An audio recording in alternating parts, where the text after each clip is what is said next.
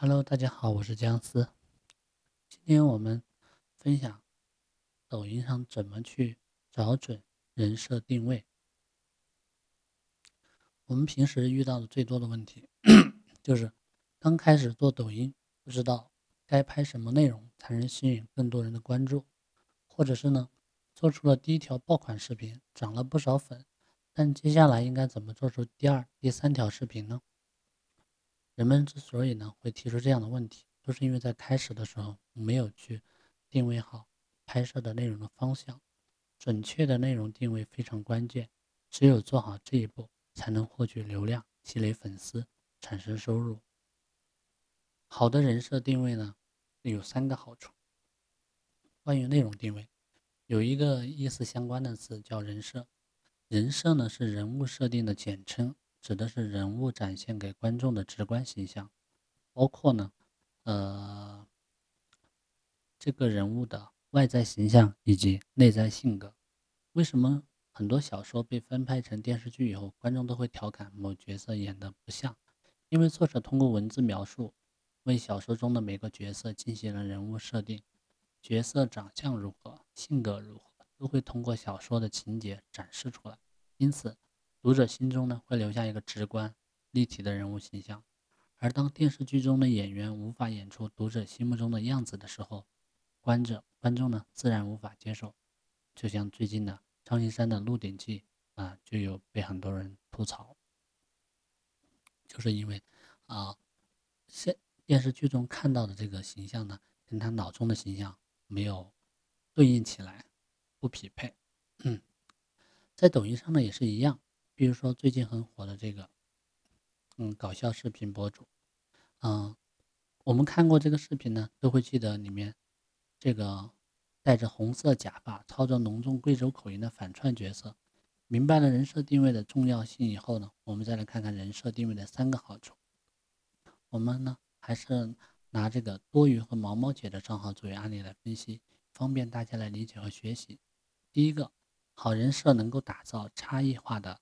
优势，搞笑类的账号有很多，比如说王大锤、Papi 酱，用户对于这些账号的风格都已经很熟悉了。如果你模仿这类账号来做搞笑类视频，用户很难买账。但多鱼和毛毛姐不一样，首先其账号的主演呢是男生，他通过戴假发、穿女装来反串女性角色。无论视频内容是唱歌呢还是表演，反串形式一直都很容易引起大家的好奇和关注。同时，这位主演还用独有的表情和笑声演绎了各种搞笑的生活场景，这也是人设的呈现，是他与王大锤、Papi 酱的明显区别，很容易让用户记住。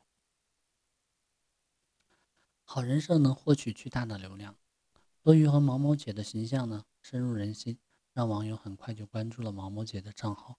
在碎片化的信息时代，信息也呈现了多样化的特点。好人设能让人记住，从而呢获得大量的关注和巨大的流量。有了关注量和流量以后，快速的涨粉变现肯定也就轻而易举了。第三呢，好人设是移动的广告位。抖音呢是一个很神奇的平台，太多了这种原本是普普通通的人，通过抖音成为了万众瞩目的网络明星，其热度不亚于当红的影视明星。而明星背后的粉丝团具有强大的购买力，他们愿意为明星推荐。或代言的产品来买单，很多品牌方呢也会请明星去做广告，就是看到明星背后的粉丝的力量和价值。我们可以看到，毛毛姐的抖音号里面有不少类似于麦当劳品牌这样的广告，给品牌代言、出席线下活动，甚至举办大型演出，都会给账号运营者带来更多的赚钱的机会。每个人都可能会一不小心成为了网红。对普通人来说，利用抖音打造个人品牌，可能是。变得很容易了。第二个，打造人设的时候必须要思考的三个问题。说了这么多人设定位的好处，那么究竟怎么样才能打造一个好的人设呢？现在呢，请你先思考三个问题：你是谁？你是做什么的？你能给用户带来什么价值？为了方便理解学习呢，大家可以去。网上网上呢，搜索一个工具叫 SWOT 的，通过这个工具呢，来分析自己，呃，到底应该定位一个什么样的人设。首先，我们来说啊，优势。优势呢，是指的是你在抖音上的人设，比如在样貌、才艺、表现力等方面有哪些是比较出众的。此案例中呢，账号运营者是外企的首席秘书，这个背景可以体现为其英语技能专业性很很熟练。劣势指人设在样貌、才艺、表现力等方面哪些方面是比较欠缺的。此案例中的账号呢，只有真人发声，没有真人出镜，容易被模仿，这就是其人设的劣势。第三个呢是机会，指平台上的竞争对手多不多，哪些特点是竞争对手还不具备的。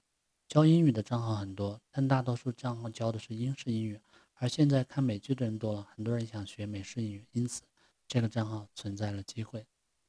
第四呢是威胁，就是指在打造人设的过程当中，可能要付出一些代价，包括付出的时间和精力、承受能力等。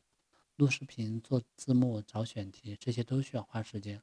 除了以上四个层面，我们还可以加入一个维度来分析人设变现的能力。也就是要分析打造人设之后，我们可以通过什么样的方式和推广渠道实现流量变现。比如上面的英语抖音号，有些粉丝呢就很喜欢这个账号里面的英语课程，就会私信报私教课、私人教授课的形式。这个时候呢，该账号呢就可以通过收取适当的学费来变现了。第二个问题二是你是做什么的？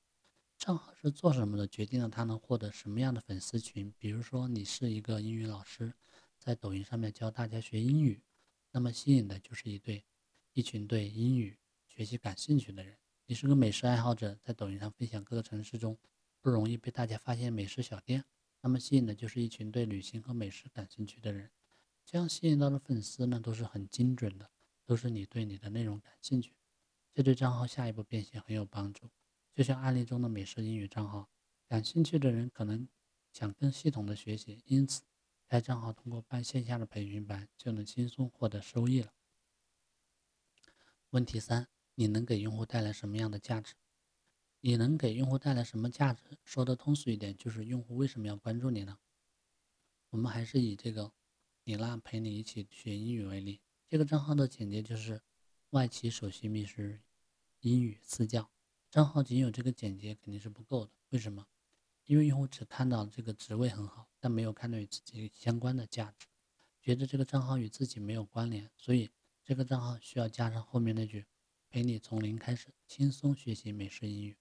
这个账号能带粉丝学习美式英语，并且粉丝呢不需要相关的基础知识，没有压力，这就是账号带给用户的价值。有了价值以后，用户才愿意关注。理解了这三个问题，在打造人设前，想清楚答案，找到自己的优势和粉丝群，找到为用户提供的价值，我们才能打造一个合适的人设，为涨粉变现呢做好准备。好，今天的分享就到这里，我们下期再见。